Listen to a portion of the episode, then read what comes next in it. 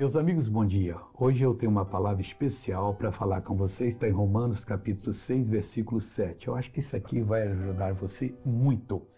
O apóstolo escreveu assim: Porque aquele que está morto está justificado do pecado. Ele não está falando daquela pessoa que morreu fisicamente, está na eternidade e não volta mais.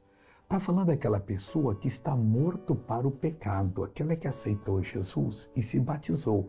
Porque é no batismo que o velho homem é sepultado. Enquanto ele estiver aí, é uma morte espiritual de ligamento de Deus. Essa natureza safada velhaca vai corromper você e você vai cair em transgressão.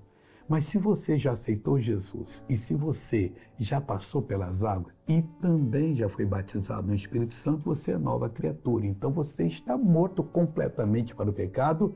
Não deixe mais nenhuma tentação aninhar-se em você, não dê atenção a nada que o diabo fala, mas fica firme para fazer a vontade do Senhor. Agora eu quero orar com você. Pai, em nome de Jesus eu oro para que o dia dessa pessoa que ora comigo seja feliz essa que todo dia tem o costume, ó Deus, de ouvir a palavra aqui e depois sair para o trabalho, para os afazeres, que ela vai em paz. Eu repreendo todo o mal dessa vida e mando que saia em nome de Jesus.